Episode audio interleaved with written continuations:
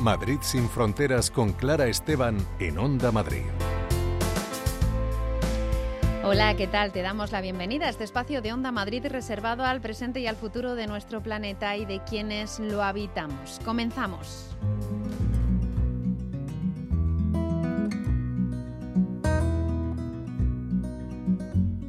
En Madrid sin fronteras, nuestro primer foco de atención hoy será la declaración final de la COP28 celebrada en Dubái, potencia petrolífera y gasística. Analizaremos las claves de lo que se ha logrado acordar y lo que se ha quedado por el camino con Javier Andaluz, responsable de cambio climático de Ecologistas en Acción. Visitaremos también el Centro Reinfer, un santuario en la Comunidad de Madrid que lleva casi tres décadas acogiendo primates que fueron traficados o explotados. Acaban de publicar un cuento titulado Los latidos de Mubaki junto a la Fundación Ocho Tumbao y Coloria para recaudar fondos. Es un regalo perfecto para la Navidad y para que los más pequeños se acerquen a estos maravillosos animales. Además, nos iremos al Teatro Pavón, donde hasta el 7 de enero la compañía Mighty Jambo, eh, eh, que llega desde Kenia, eh, nos ofrece su espectáculo de circo Greedy. Es el fruto de un proyecto social que lleva 15 años funcionando en el país africano. Y desde Economistas sin Fronteras nos invitarán a poner conciencia en nuestras compras y diferenciar entre consumo y consumismo o no confundir ahorro con precios baratos en estos días en los que gastaremos más, pero no necesariamente peor.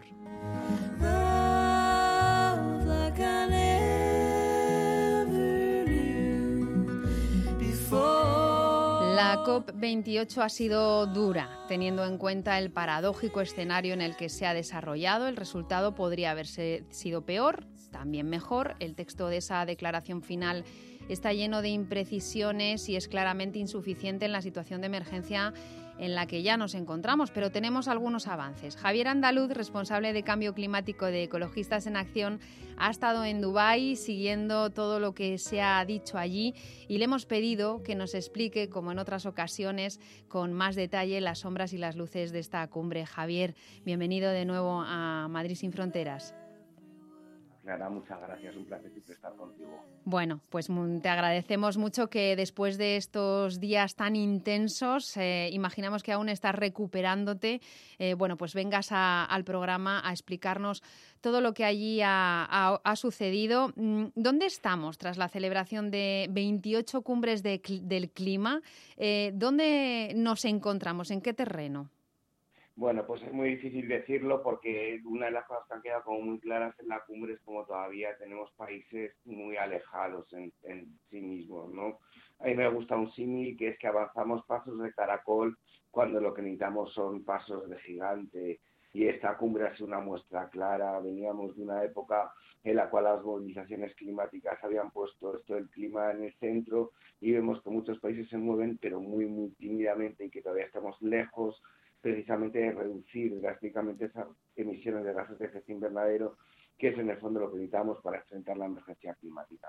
Bueno, para llegar a este em, bueno resultado final, a esta declaración final, eh, ha habido pues eh, muchas presiones por ambos lados, eh, por el lado de los lobbies de, las, de los combustibles fósiles y, por supuesto, por parte de la sociedad civil, de, la, de las ONGs que estabais allí representando también los intereses ¿no? de la población global que está sufriendo las consecuencias del cambio climático. Hubo una noche especialmente dura, ¿verdad? La de esa, noche en la que nadie durmió.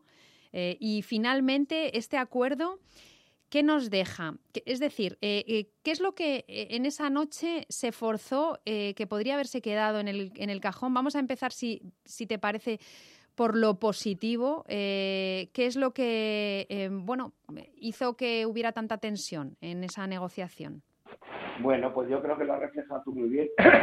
Esa lucha que hay no solamente entre un montón de potencias petroleras y intereses petroleros que están apostando por los combustibles fósiles, sino con bueno, con países que tampoco, por poner también la otra balanza de la moneda, que no están dispuestos a avanzar, no solo porque dependan del petróleo, sino porque tienen enormes problemas económicos que tienen que afrontar delante, y mientras tanto una sociedad civil muy movilizada que estaba pidiendo una mención clara de los combustibles fósiles. Entre lo positivo que nos deja esta cumbre, porque sí que es cierto que se ha producido algún pequeño avance. Es la primera vez que se reconoce con la contundencia que era necesaria o con la mención tan clara esa necesidad de abandono de los combustibles fósiles.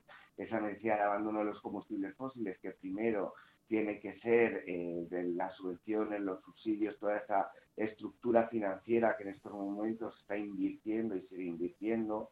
Íbamos a esta cumbre con un informe que demostraba que grandes potencias petroleras como Estados Unidos o como Arabia Saudí pretendían todavía a día de hoy con esta emergencia climática subir eh, esa extracción de combustibles fósiles tan peligrosa para el clima. Bueno, pues de alguna forma este, esta cumbre ha recogido esto y ha recogido esto junto con una necesidad ¿no? de que lo escuchamos, por ejemplo, en palabras de Bolivia, ¿no? Un país, que, perdón, de Colombia, un país eh, bastante dependiente de las exportaciones de carbón, sobre todo por cuestiones de deuda, hmm. viniendo a decir, yo debo deshacerme de, estos combustibles fósiles, entiendo esa necesidad, pero para eso necesito que en mis balances contables, en mis pagos de deuda, pues yo no tenga un problema social más grande, porque cada vez que digo voy a reducir esto, me vienen los hombres de negro y me dicen voy a devaluar tu moneda, ¿no? Entonces, en ese sentido hay una enorme responsabilidad de que llamamos norte global de proveer una financiación que sea muy necesaria, que se reconoce con claridad en, los documentos finales. Entonces, tenemos, por un lado, que eh, aparece esa necesidad de eh, terminar con los combustibles fósiles. Ahora ya nos dirás, bueno, pues esto en las luces, eh, luego nos contarás las sombras de esta transición ¿no? hacia la descarbonización, eh, bueno, pues cuáles son los peros. pero mm, podíamos habernos ido de la cumbre sin que apareciera este concepto de hay que terminar, hay que ir hacia una transición y terminar acabando con los combustibles fósiles. Pero por otro lado están las pérdidas y daños, la famosa financiación de que los países desarrollados deben eh, poner ese dinero eh, para que los países eh, del sur global puedan hacer esa transición también, ¿no? Sí, o sea, empezamos la cumbre con un anuncio de la aprobación de un fondo de pérdidas y daños, de los primeros dineros a un fondo de pérdidas y daños, que si bien era una noticia, porque estas pérdidas y daños es un mecanismo que llevamos peleando en las últimas cumbres mm. mucho, la realidad es que las propuestas que han puesto los países pues no son muy suficientes, ¿no? Entonces, bueno, es una buena noticia, pero la propia resultado de la cumbre reconoce que se necesitan entre 5 y 18 veces más de financiación de la que en estos momentos nos puesta en la mesa eh, sobre todas estas cuestiones. Una de las cuestiones que plantea estas pérdidas y daños es que todavía tampoco se han acabado de definir ¿no? dónde se va a poner ese dinero, cómo va a funcionar, etcétera, etcétera, etcétera, y sobre todo lo que señalaban muchos países, que si bien es cierto que lo que está puesto es bien recibido, pues la realidad es que si vemos, por ejemplo, los gastos militares de los estados o si vemos las propias ayudas internas, pues 20 millones, que es la aportación que plantea el gobierno español en estos casos, pues se queda muy lejos de primero de la capacidad económica que tenemos como Estado de poder mucha más financiación, pero también muy lejos de esa compensación histórica que es importante. O sea que los estados están eh, diciendo claramente, mm, nos eh, importa el cambio climático, pero no tanto eh, como para poner el dinero necesario para avanzar positivamente en la lucha contra el, cambio climático, contra el calentamiento global. Así es, y además, bueno, esto se suma también a una situación en la cual eh, pues sí que se ve que existen fondos para otras cuestiones como la inversión en, fósiles, etcétera, etcétera, etcétera, Entonces, y además hay una desconfianza evidente, ¿no? Ya incluso las propias compromisos que se han puesto otros años, esos famosos 100, esos famosos 100 mil millones de dólares que se iban a poner desde el año 2020 de forma anual, todavía no han llegado y entonces pues se, hace clara pues que más allá de decir que estoy preocupado, la realidad es que los, los estados no están primero buscando fondos de donde sería posible extraerlo. Y una de las reflexiones que también se han escuchado y que también se recoge, pero que no se hace realidad, es la necesidad de buscar nuevas tasas, nuevas formas de agravar las, los grandes beneficios que obtienen muchas empresas precisamente para todos estos mecanismos, ¿no? Y aquí existen muchos intereses económicos cruzados que vienen a imposibilitar y es evidente que solo se puede hacer desde una óptica global unitaria porque si no lo que nos encontraríamos es el famoso que llaman dumping fiscal y es que las empresas coticen en zonas donde no es posible aplicar estas tasas sobre el carbono o sobre cualquier otro impacto ambiental. Hmm.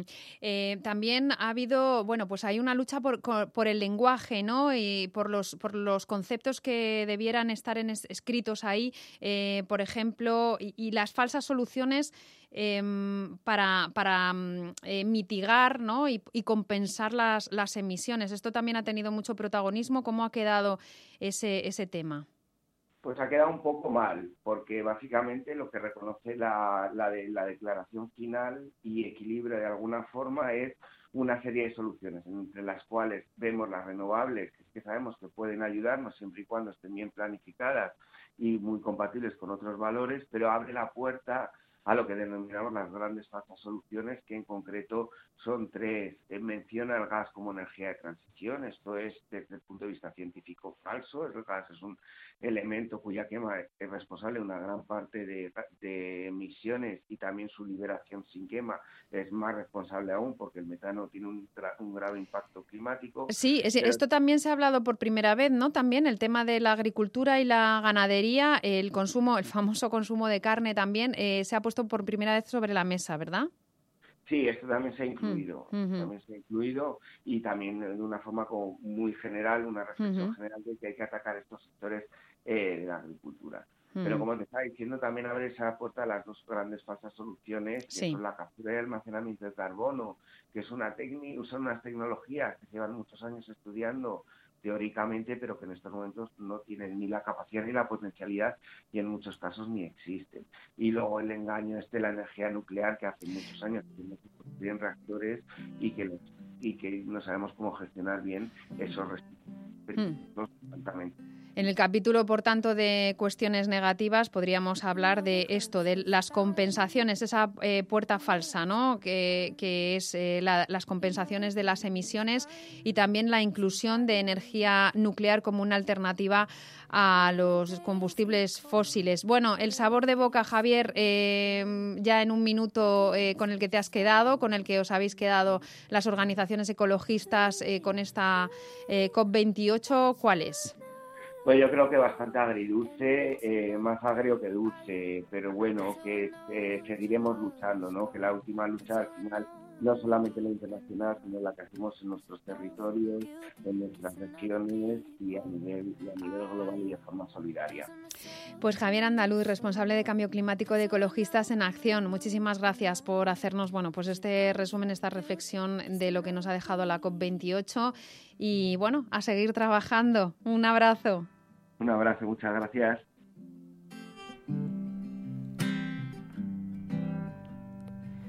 And now it's all green lights, all the doors open.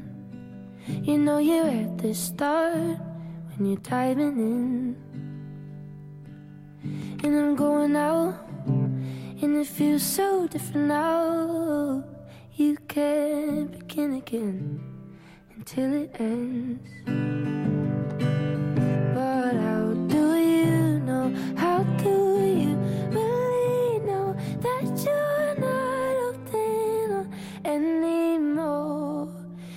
Other people. Ah, yeah. That's how I know that your love is gone. That's how I know I'm really moving on. Cause I don't feel guilty kissing other people. Ah, yeah.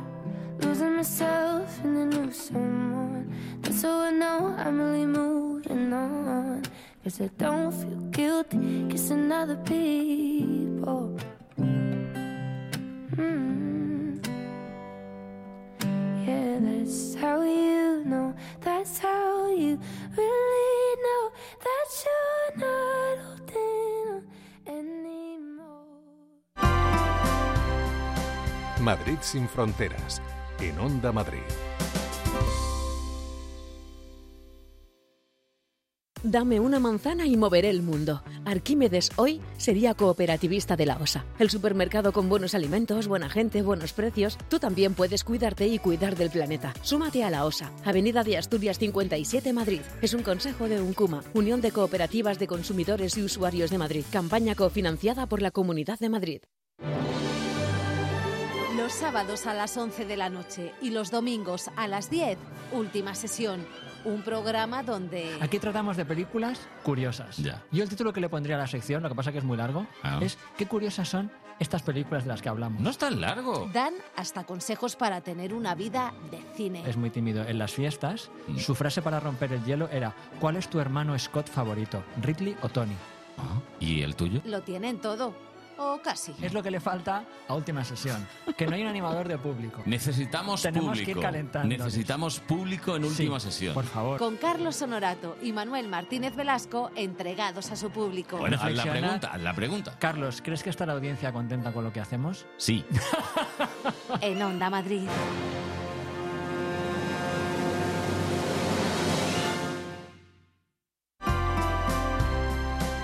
Madrid sin fronteras, en Onda Madrid.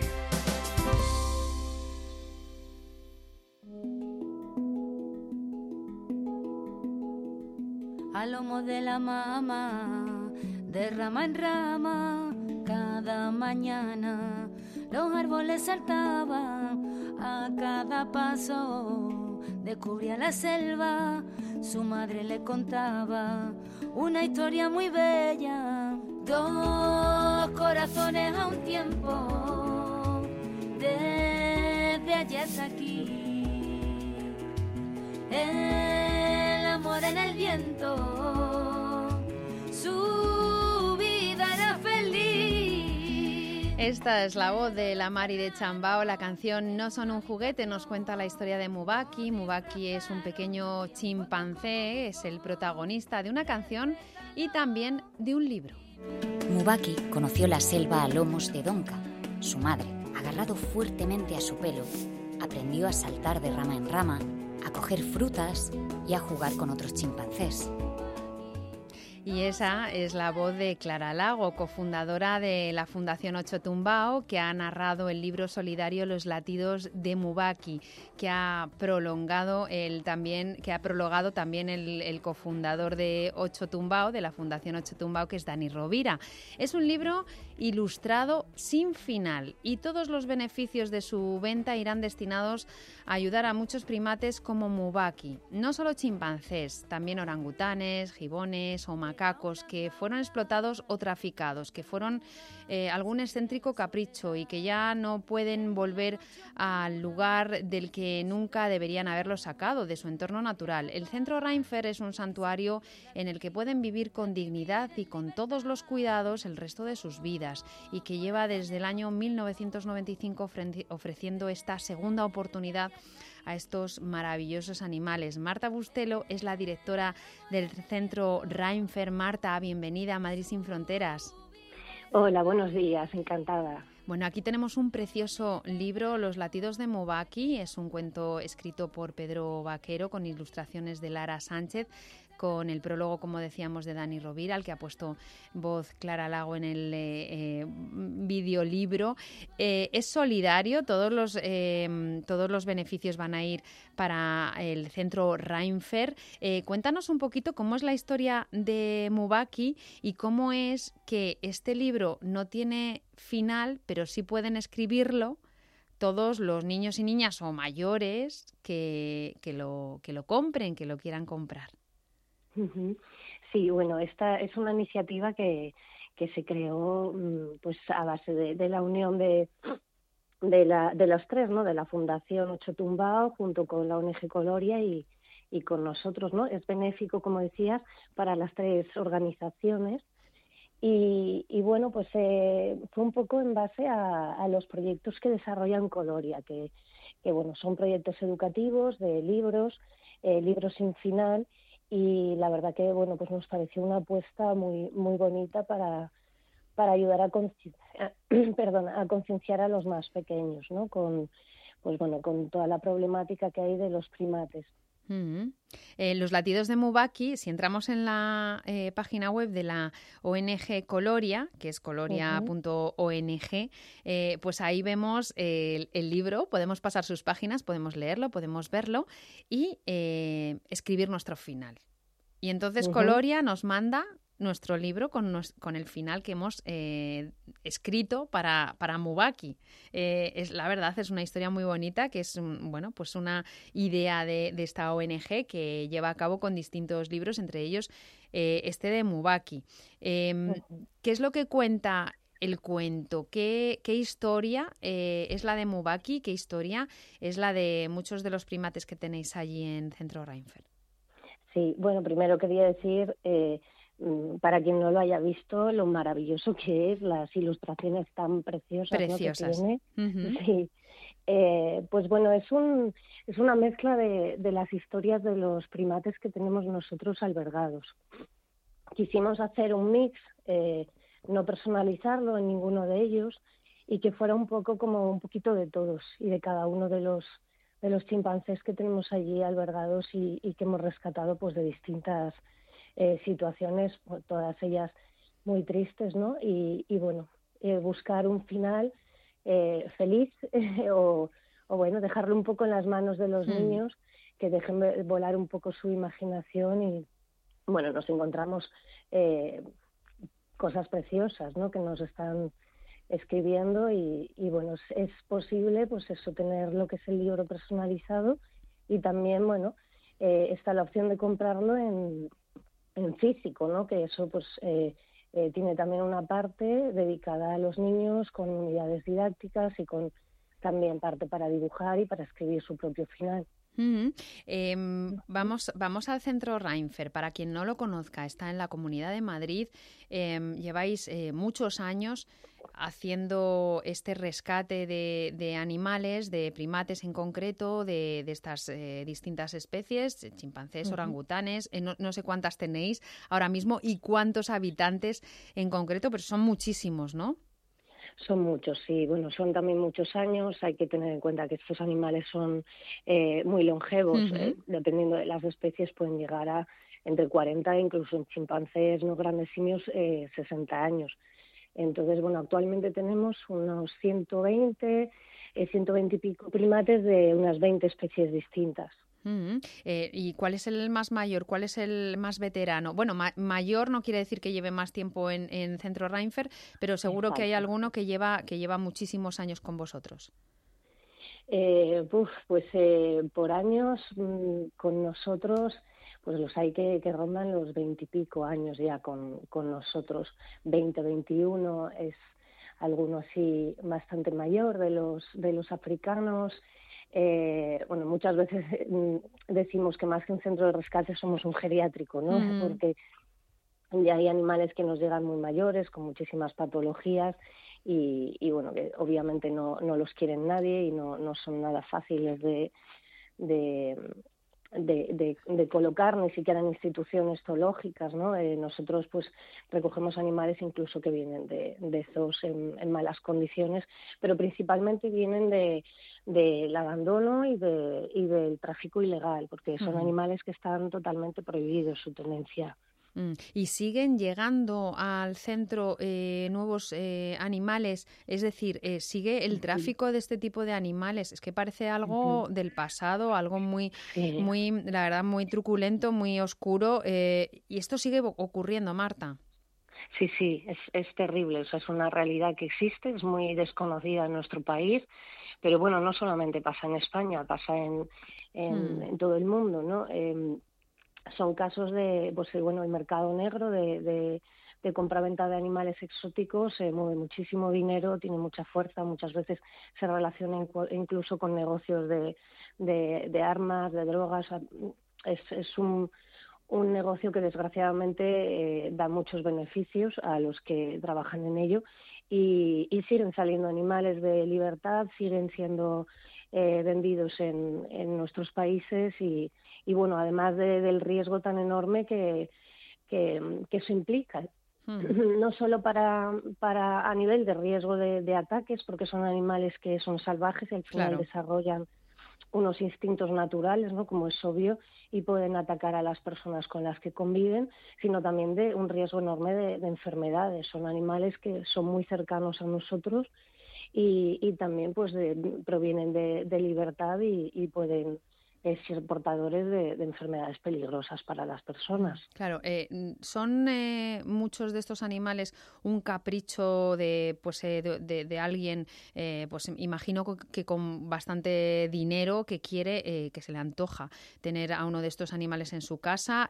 ¿Los circos con animales salvajes ya definitivamente con la ley de bienestar animal pues están prohibidos en todo el territorio nacional, aunque las comunidades han, han ido y los ayuntamientos han ido prohibiéndolos desde hace hace tiempo, pero muchos también vienen del, circo, de zoos, como nos decías, en malas condiciones. Pero esto de la tenencia privada de, de primates, la verdad es que es muy llamativo. ¿Sigue ocurriendo esto? Sí, Sí, sí, y, no solamente gente que tiene mucho dinero, ¿no? Que, muchas veces la gente se piensa eso, bueno, pues serán los típicos eh, millonarios que tienen sus fincas privadas y demás, también mucha gente que por simple desconocimiento o por lo que dices, por un, capricho muy fuerte de yo siempre he soñado, esta frase es muy típica, no siempre he soñado con tener un mono en mi casa, sí. pues terminan consiguiéndolo a través del mercado ilegal. Lo que pasa es que luego, pues bueno, es cuando empiezan a a surgir las complicaciones, eh, pueden llegar a ser complicaciones muy graves y, ya no saben qué hacer con ellos. Entonces, en algunos casos los han abandonado, incluso nos han llegado a, a, informar de que los han sacrificado directamente para evitarse eh, lo que es la multa, ¿no? Eh, si, si, fueran incautados. Y la mayoría de estos animales, claro, son cazados en su entorno natural, arrancados de, pues como nos cuentan en la historia de Mubaki, ¿no? De, de los, las crías de los brazos de sus, de sus madres eh, o, bueno, pues y asesinados muchas veces la, los, la familia para que, porque claro, las madres protegen a sus crías con, con, todo su, su, con toda su energía, ¿no? Que es mucha, ¿no? Imagino. Eh, pero han, han sido muchos de ellos no criados en cautividad, sino arrancados directamente de, de sus entornos naturales, Marta. Sí, bueno, a ver, desgraciadamente desconocemos el pasado ¿no? de, los animales cuando nos llegan y, eso en muchos casos pues también complica el, trabajo que desarrollamos después en el, en el centro para pues bueno, a la hora de, de, empezar una rehabilitación con ellos y, y, trabajar en, en, la adaptación social, en que puedan volver a ser eh, animales, pues eh, más o menos, mm, pues bueno, con conductas eh, más o menos naturales, ¿no? Es, es imposible devolverles eh, toda la, lo que lo que han perdido porque solo necesitan aprender cuando son muy pequeñitos y esa opción ya pues se les ha robado no al, hecho, al haberles separado de, ese grupo social de sus madres como bien decías eh, pero, eh, claro, es imposible devolverlos a, la naturaleza, no sabrían sobrevivir. Allí tienen que pasar sus días en, el centro Reinfer o en alguno de los eh, centros ¿no? donde, donde puedan estar en buenas condiciones, pero son, son muy grupales, ¿no? son muy gremiales los, los primates. Sí, sí, sí, son, en eso eh, son, son muy parecidos a nosotros. Eh, bueno, nosotros somos primates, ¿no? Somos primates humanos y, y somos muy similares en, en cuestión de, de, que somos animales sociales. Eh, con unos lazos muy, muy fuertes eh, con el resto de individuos. Entonces, el hecho de que no tengan eso en su época de desarrollo para ellos les hace bueno, les, les afecta eh, gravemente a nivel psicológico y les hace desarrollar pues graves patologías psicológicas, traumas, demás que, que les van a ir afectando a lo largo de su vida, ¿no? Entonces, lamentablemente no podemos devolver estos animales a libertad, ojalá, ¿no? Ya sería como hmm el, remate de nuestra labor, si pudiéramos concluirla así. Son animales sumamente complejos, eh, no son como otros animales que su reintroducción pues en, en libertades eh, es sencilla o bueno, hay un, un protocolo y, hay unos pasos a seguir y se puede conseguir. En, en primates eh, en estos casos es, es, imposible, entonces están condenados a vivir en cautividad.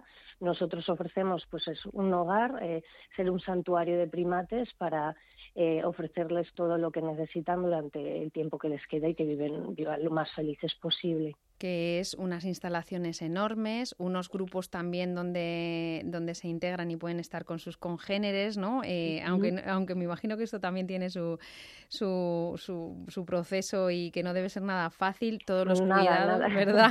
El, el, que lleve, llegue un, un, un nuevo eh, individuo a, a, esos grupos que tenéis ya, ya tan consolidados, ¿verdad? Sí, sí, ha habido algunos casos eh, bueno, los, los más sencillos a lo mejor hemos tardado entre mm, dos años, tres años en, en, conseguir que más o menos estuvieran adaptados en los grupos. Mm. Eh, pero de los peores casos que hemos tenido, nueve años para superar, por ejemplo, unos chimpancés, Tarzan y Loti, para superar la agorafobia con la que vinieron. Eran incapaces de salir a, a tomar el sol, a que les diera el aire. Eh, bueno, eh, realmente les entraban ataques de, ansiedad, lo pasaban muy mal y aunque vieran al resto de sus compañeros hacerlo, ellos eran incapaces, ¿no? Entonces, el trabajar no solamente en que se adapten a, un grupo de, chimpancés o de otra o de su especie no correspondiente que, que ya les cuesta de por sí, eh, el hecho también de, adaptarse a una vida más natural les cuesta muchísimo, ¿no? Y superar todos esos traumas. Mm, eh, en el centro Reinfer además hacéis una labor pedagógica, ¿verdad? para mostrar, bueno, pues cómo son estos animales que son fascinantes, cómo es vuestro centro, cómo viven allí, eh, bueno, y todo lo que han pasado, todo lo que han vivido. ¿Cómo, cómo se puede uno acercar a vuestra labor? Eh, bueno, la parte mm, educativa para nosotros es esencial. Eh, este libro de los latidos de Mubaki es, una, herramienta más que tenemos preciosa para, para seguir concienciando y, educando sobre todo a los más pequeños, que bueno, eh, nos parecen que son esenciales ¿no? para, para conseguir ese cambio en un futuro a, a una sociedad pues más respetuosa y más sensibilizada pero bueno, también tenemos actividades educativas eh, que ofrecemos para, para, colegios, para institutos, eh, incluso universidades, eh, adaptadas al programa pues bueno, lectivo de, de, cada curso.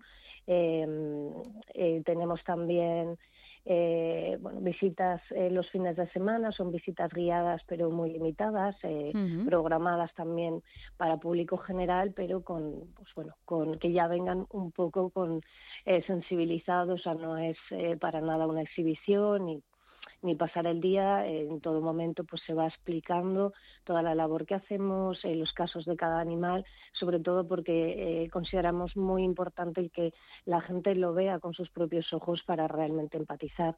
Mm, hay mucho desconocimiento de lo que implican los primates y, y la gente le cuesta, ¿no? El el entender cuál es la realidad de ellos, se tiene esa visión como divertida, graciosa, que los eh, primates siempre se lo están pasando bien, están jugando, ¿no? Hmm. Y, y, no es así, ¿no? Eh, sufren muchísimo, sufren trastornos muy similares a los nuestros y, y, es muy importante pues que la gente lo conozca de primera mano para poder involucrarse y, y colaborar con nosotros. Es, es verdad que cuando vemos a un chimpancé mm, hacer como que se ríe, ¿no? O sea, esa risa eh, que hemos visto en el cine, en la publicidad, realmente eh, es una expresión de pánico. ¿Es verdad esto, Marta? Sí, Sí, sí, no solamente eh, en chimpancés, claro, o sea, en cualquier tipo de primate que puedas ver, eh, mostrando los dientes como si fuese nuestra, nuestra, nuestra, risa, de, sonrisa, exactamente, eso es un signo de, de miedo, de pánico. Mm, Pero estamos acostumbrados a, a, verlo como algo divertido y gracioso y, y, no entendemos que detrás de todas esas muecas pues eh, hay una vida de, de explotación, de sufrimiento y sobre todo de mucho maltrato físico y psicológico. Pues una realidad que, como decías, Marta, no es demasiado conocida en nuestro país, pero ahí está y parece mentira, pero así es. Y la labor de Centro Reinfer, que tantos años lleva eh, desarrollándose, pues es muy importante que se, que se conozca a través de esas eh, visitas y esos, eh, esas labores pedagógicas que hacéis, pero también, y queríamos además aprovechar que estamos en estas fechas y pensando ideas de regalo y la infancia que yo eh, siento que, está muy unida a los animales, que luego mm, eh, les vamos separando eh, cuando, cuando crecen mm, o, la vida les va separando, pero que los niños y las niñas siempre tienen pasión de forma natural por los, por los animales. Y los latidos de Mubaki pues es una buenísima idea para, para regalar también estas navidades y es, bueno, pues todos los beneficios, Fundación Ocho Tumbao, eh, Coloria ONG y Centro Reinfer para continuar con esa labor. Marta, muchísimas gracias. Encontramos eh, muy fácilmente los latidos de Mubaki, ¿verdad? Sí, sí, sí, en la web de Coloria y bueno, también eh, a través de nuestra web de, de la tienda eh, tenemos un enlace para, bueno, aparte de para adquirir también eh, cositas eh, solidarias estas Navidades, eh, también para enlazar a, a la compra de este, de este maravilloso libro. Pues Marta Bustelo, directora de Centro Reinfer, muchísimas gracias. Un abrazo. Muchísimas gracias a vosotros. Un abrazo, hasta luego.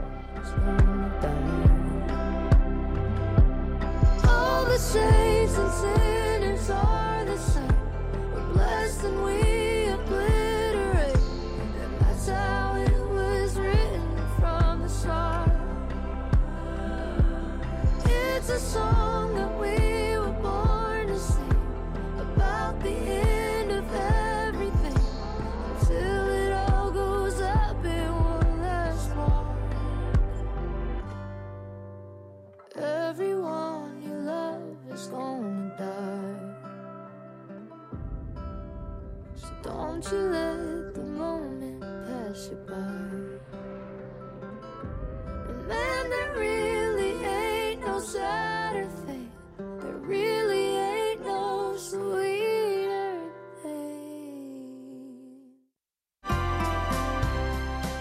Madrid sin fronteras, en Onda Madrid. ¿Puedes transformar el mundo simplemente cambiando tu elección? Absolutamente. Únete a la corriente, la cooperativa de energía 100% renovable. Sé parte de la ola cooperativa. Teje un futuro sostenible y sé el cambio que nuestra sociedad necesita. Es un consejo de UNCUMA, Unión de Cooperativas de Consumidores y Usuarios de Madrid. Campaña cofinanciada por la Comunidad de Madrid. Sin fronteras con Clara Esteban.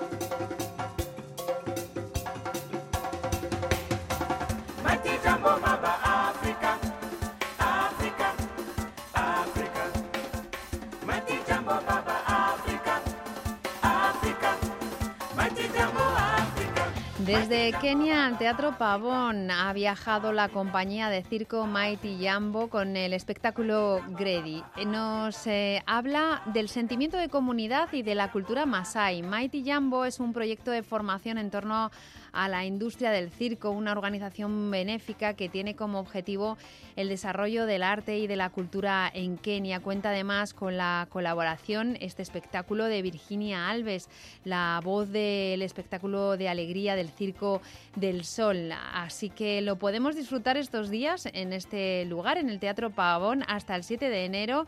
Eh, Ana Villa es la directora de Creatividad Solidaria, responsable de impulsar el proyecto en España. Ana, bienvenida. Hola, ¿qué tal? ¿Cómo estás? Muy bien, encantada de tenerte en Madrid sin fronteras nuevamente, no es la primera vez que nos Sí. traes eh, bueno, pues el circo africano a, a Madrid. Y también vamos a saludar a John Otieno, que es director del proyecto Mighty Jambo Circus Academy. Eh, John, bienvenido. Eh, muchas gracias. ¿Qué tal a todos? Pues encantados de tenerte aquí y encantados también Sí. de tener pues eh, a la compañía de circo Mighty Jambo con este espectáculo eh, que bueno pues eh, nos trae mm, bueno este este concepto de, de este sentimiento de, de comunidad también a la mujer en primer plano. Bueno, contadnos un poco, no sé por dónde empezar, Ana, cuéntanos qué es el espectáculo Greedy, qué, qué es lo que nos cuenta. Bueno, yo creo que es un poco traer una parte de, mm, del sentimiento, de la esencia de, de África y de Kenia en este caso, que es un poco ver la vida desde un prisma diferente al nuestro, no tan individualista, sino más comunitario.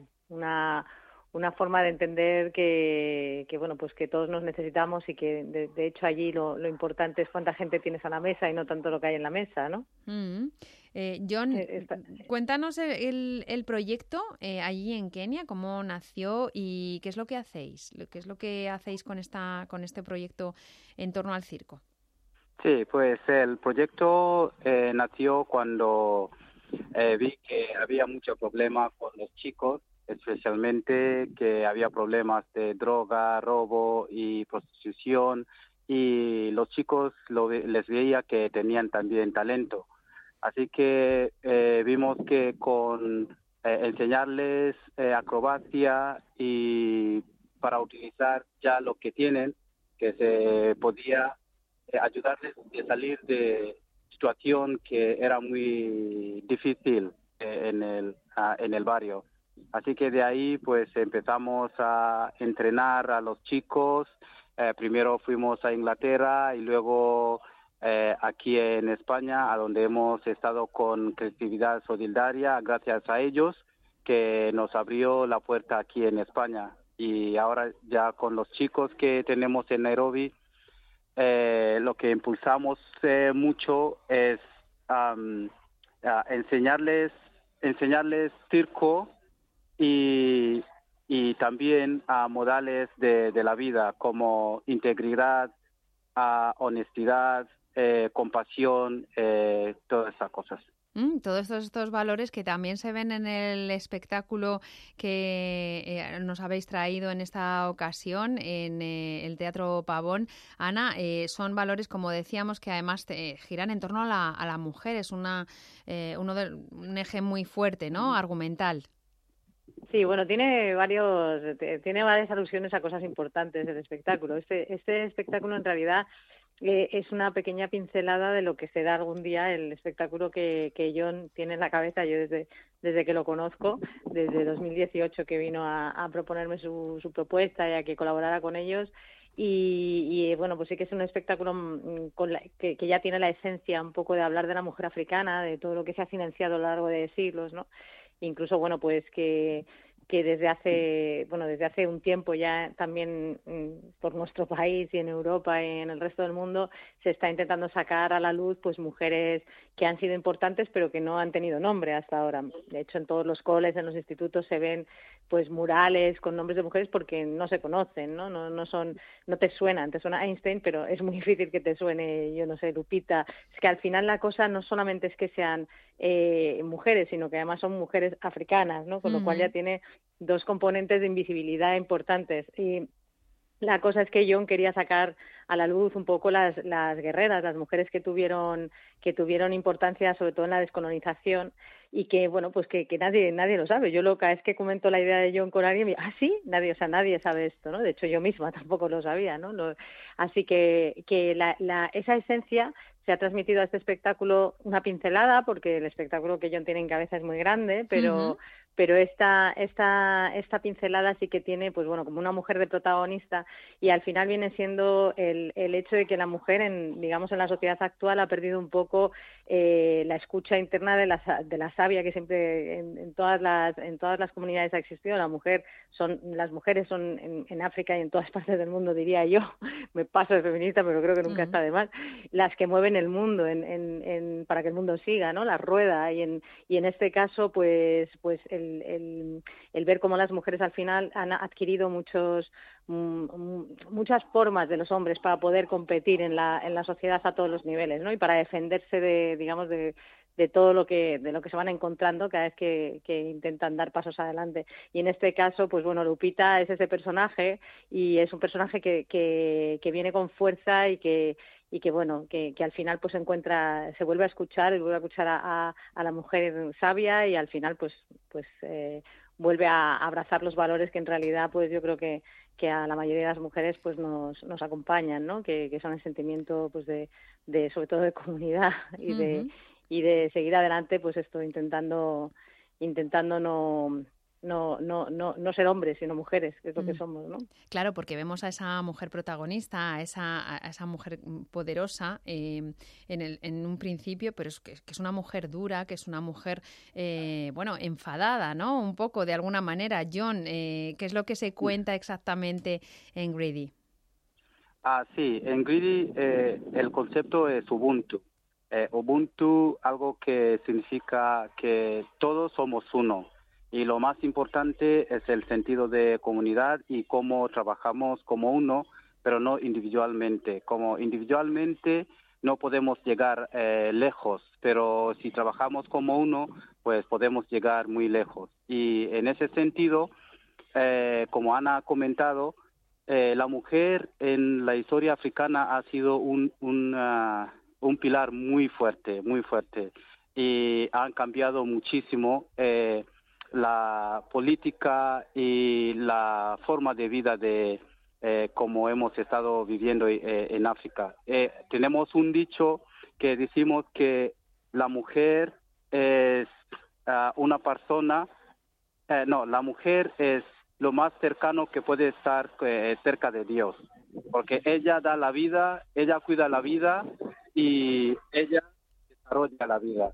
Así que con ese espectáculos que queremos eh, transmitir eso y además como eh, la, la gente que han visto la película de, de Black Panther, eh, cuando ves los guerreros, cuando el rey, eh, no, cuando el, el, el hermano del rey quiere matar al rey, ¿quién protege el rey? El rey? Son eh, las mujeres, porque eso están cogido en las mujeres que se llama Dahomey, que es, ah, eh, los Dahomey era los guerreros de Benín, Sí. eh, a donde lucharon contra lo- las fuerzas franceses y los franceses dijeron que eso es el mayor la mayor batalla que hemos luchado y además después supi- eh, supieran eh, que eran mujeres no hombres eran mujeres que habían luchado ah, contra ellos eh, I mean, contra ellas Así que hay una eh, historia de las mujeres guerreras en África eh, muy desconocida, ¿no? Para, para Occidente, vamos, para Europa, para ya, ya la Occidente. traeré- ya la traeremos, ya la traeremos a Sí. que se conozca. Sí, sí, sí, bueno, es que es, claro, es muy interesante, ¿eh? la verdad es que, lo- mm, que tan cerca como estamos eh, del continente africano y, y- y lo poco que, que conocemos, ¿no? Precisamente pues por ese colonialismo, que ese, ese camino de ida que siempre ha sido a- así, ¿no? Unidireccional, eh, eh, cuando, cuando la verdad es que nos podría enriquecer muchísimo, que es lo que hace este espectáculo, pues a través de la danza también, a través del vestuario. Y a mí me gustaría también que, me, que me contaras, John, estos eh, que nos habéis traído, eh, quiénes son, eh, cuál es la pasión que les mueve eh, en, torno al circo. Bueno, pues a, dónde, hasta dónde quieren llegar estos artistas. Mm, Pues muchos de ellos tienen diferentes objetivos, pero el objetivo general es salir de la salir de la pobreza y ayudar a sus familias. Y hay unos que quieren después, ah, después de hacer, después de terminar de hacer espectáculo profesional, eh, volver allí en la escuela para enseñanza, para enseñar los otros. Así que eh, cada uno tiene ah, diferente objetivo, pero el objetivo general es mejorar sus vidas y la vida de sus familias, porque allí cuando ya ganan el dinero que ganan aquí, ah, ellos hay unos que construyen casas allí, hay unos que empiezan pequeños negocios y también educan sus hermanos y hermanas que están allí en Kenia. Ana, tú, eh, bueno, pues has traído otros espectáculos a- eh, anteriormente también eh, procedentes de, de África. Em, ¿Qué es lo que nos puede aportar esta, esta mirada, eh, este, este, esta forma distinta ¿no? de, de expresión? porque, bueno, culturalmente eh, tenemos esa diferencia que también es riqueza, claro. Bueno, para mí es que es esencial, o sea, es esencial conocer, eh, por eso me dedico a esto, tú sabes, hace, hace tantos años que, que, que todos los años, todas las giras, todas, digo, esta es la última, o sea, antes, durante y después, pero luego enseguida se me pasa y la verdad que lo que hace muchas veces que se me pasa es gente como yo, ¿no? Porque yo nunca me he inventado un proyecto, yo siempre he participado en, en digamos, en la creatividad de otros. Lo que he hecho Ujú. es ayudar a gente que, bueno, ayudar, colaborar con de, de la manera que me que, que mi profesión me permite, que es generando las giras y buscando financiaciones y este tipo de cosas, porque al final eh, ves a una persona como John y su familia, porque John tiene una mujer detrás, detrás de un gran hombre hay siempre una gran mujer, dices, ¿no? Pues claro, la, el, el, el esfuerzo que hacen John y su familia para, para, para seguir adelante con la escuela allí, el, la, la- mm, el ver su ilusión. Para mí, cada vez que hablo con John, es convencerme de que, venga, otra vez sigo, porque es que es necesario, es necesario que, veamos, que, que conozcamos y sobre todo que lo que tú decías, o sea, que nos aporte, que nos aporten cosas. Nadie sale del teatro indiferente, eh, nunca, en ninguno de los espectáculos que hemos traído. Es que, es que lo que, lo que vemos es mm, como una cosa tan diferente a lo que en realidad eh, se, se cree que es África o se piensa que es África. O sea, es como que, que, que, pues eso, que sales aprendiendo y, Mm. y te, y te das cuenta que, que bueno, pues esta, esta mirada tan etnocéntrica que tenemos y eurocentrista de que nos creemos que, que lo nuestro es lo que tal, que vamos a ir a enseñar a otros, ¿no? Y no es solo que físicamente son portentos, porque es que lo son en el circo. Sí, yo sí. todos los artistas de, de circo que conozco que vienen a mis espectáculos, a los que yo traigo, mira, joder, es que, ¿sabes? Es que bueno, eh, es una dirección escénica completamente diferente, es una puesta en escena muy diferente, es un vestuario muy diferente, pero, pero además es que eh, digamos que físicamente pues eh, pues que es que son portentos o sea eh, a- al final eso también se, se transmite en el escenario se ve se siente y la verdad que yo cada año me doy cuenta de que una de las cosas que más busca el público no, no, no es lo que yo busco porque yo cuando pongo eh, mi energía en esto es porque quiero que mm, bueno pues que eh, bueno pues participar un poco en el entendimiento de los pueblos digamos ¿no? y, de que, y de que todos nos en- entendamos y demás y conozcamos a pero la verdad es que lo que más se lleva a la gente y lo que más nos dice todo el mundo cuando sale de los espectáculos es esta sensación de vida, de vida. Y es algo que para nosotros ahora mismo está tan, tan como tan olvidado, o sea, la, la relación que tenemos con la esencia de la vida está tan oculta por, por todas estas cosas que hacemos, ¿no? Porque nosotros hacemos, hacemos, hacemos y, y, tenemos, tenemos, tenemos. Pero, pero no sé por qué eso en un espectáculo de circo mm, africano se transmite muchísimo. Sí, es una en energía este, distinta. ¿verdad? Que- Sí. Es una energía es muy vital es como una Mm. cosa como como que te vas de allí y, y te, y te vas con una energía que luego yo siempre digo que es como ver bailar a Fred Astaire yo creo que alguna vez te lo he comentado a ti porque ves cosas que dices es que parece fácil no es como que que suene- tienen una energía que no, no solo en escena cuando vas a comer con ellos cuando quedas eh, a hacer una cosa cuando emprendes algo que es una energía distinta. Es, yo creo que hay una conexión con la vida que, que, que a mí a mí me, me atrapa o sea y a la gente que sale de los espectáculos el comentario general siempre es ese. Me puedo hacer una foto con los chicos y chicas que es que guau qué espectáculo cuánta qué transmisión de vida. Siempre de una u otra manera de una u otra manera en la forma de expresarse todo el mundo quiere decir eso mismo no o sea como pues como me ha conectado, me ha conectado con, con la vida. Y luego en este espectáculo además hay otro pequeño guiño a, a la- a la- a los, a los abuelos, ¿no? a la figura de la abuela, Sí. a la transmisión oral africana, a través de unas marionetas que, que bueno, hemos De la eh, tartana, tenido- ¿eh? Compañía De la tartana. Sí, sí, importantísima eh, en España, vamos, es que son los, mm, los decanos los mejores, ¿no? Eh, Es un lujo también, sí.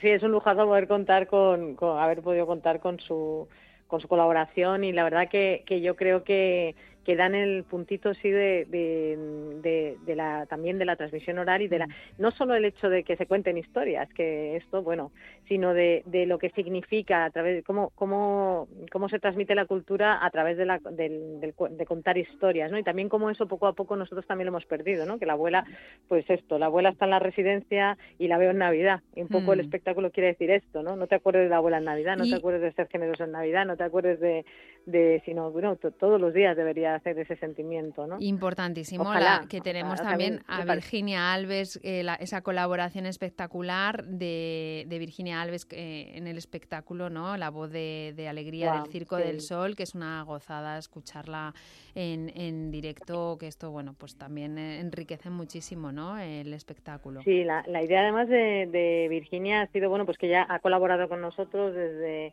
desde el, vamos desde que hemos llegado a España quiero decir que no no ha podido venir a Mm. Kenia a los ensayos sino que desde aquí y ha hecho un trabajo eh, para poder bueno porque coincidía que estaba de gira en España al principio parecía que no iba a poder estar en todas las actuaciones luego sí porque sus horarios se compatibilizan tenemos horario más familiar Sí. que los, su gira de jazz pero sobre todo es bueno la calidad humana de esta mujer es como eh, bueno mm, yo ya la conocía ya había Mm. trabajado con ella pero pero nos está la verdad que está haciendo un equipazo humano muy muy interesante Bueno, pues gira. hay que ir a escucharla al Teatro Pavón hasta el, mucho. hasta el día 7 de enero y además detrás de todo esto, detrás de Greedy, hay un proyecto eh, bueno pues eh, social espectacular en Kenia con John Otieno, director de, eh, de Mighty Jambo Circus Academy detrás y Ana Villa que nos trae siempre el mejor eh, circo africano, directora de creatividad solidaria responsable de, de este proyecto también en España. Muchísimas gracias a ambos eh, y que vaya muy bien. Un abrazo.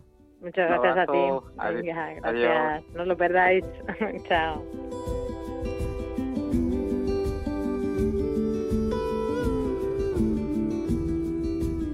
María Hurtado, Economistas sin Fronteras. Es habitual confundir el concepto de ahorro con la idea de comprar productos cuyos precios se han reducido.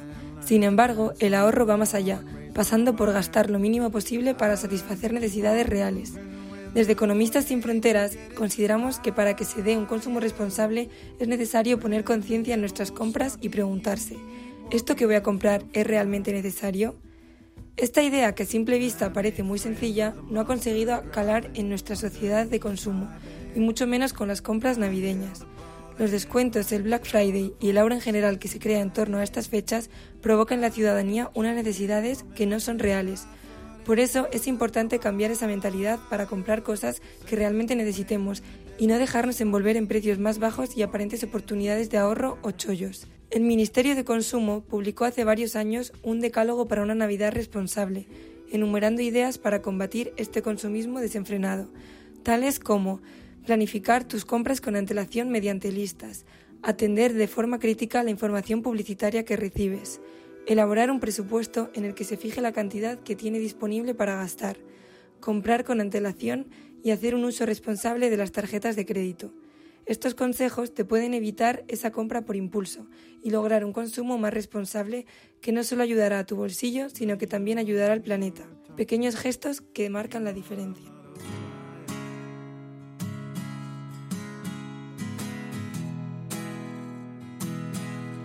Pues así termina nuestro programa de hoy. En la realización ha estado Quique Viso. Gracias por acompañarnos y que tengas una feliz semana.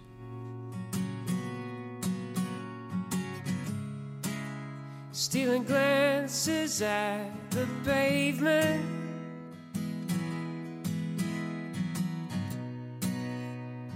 The way comes too soon.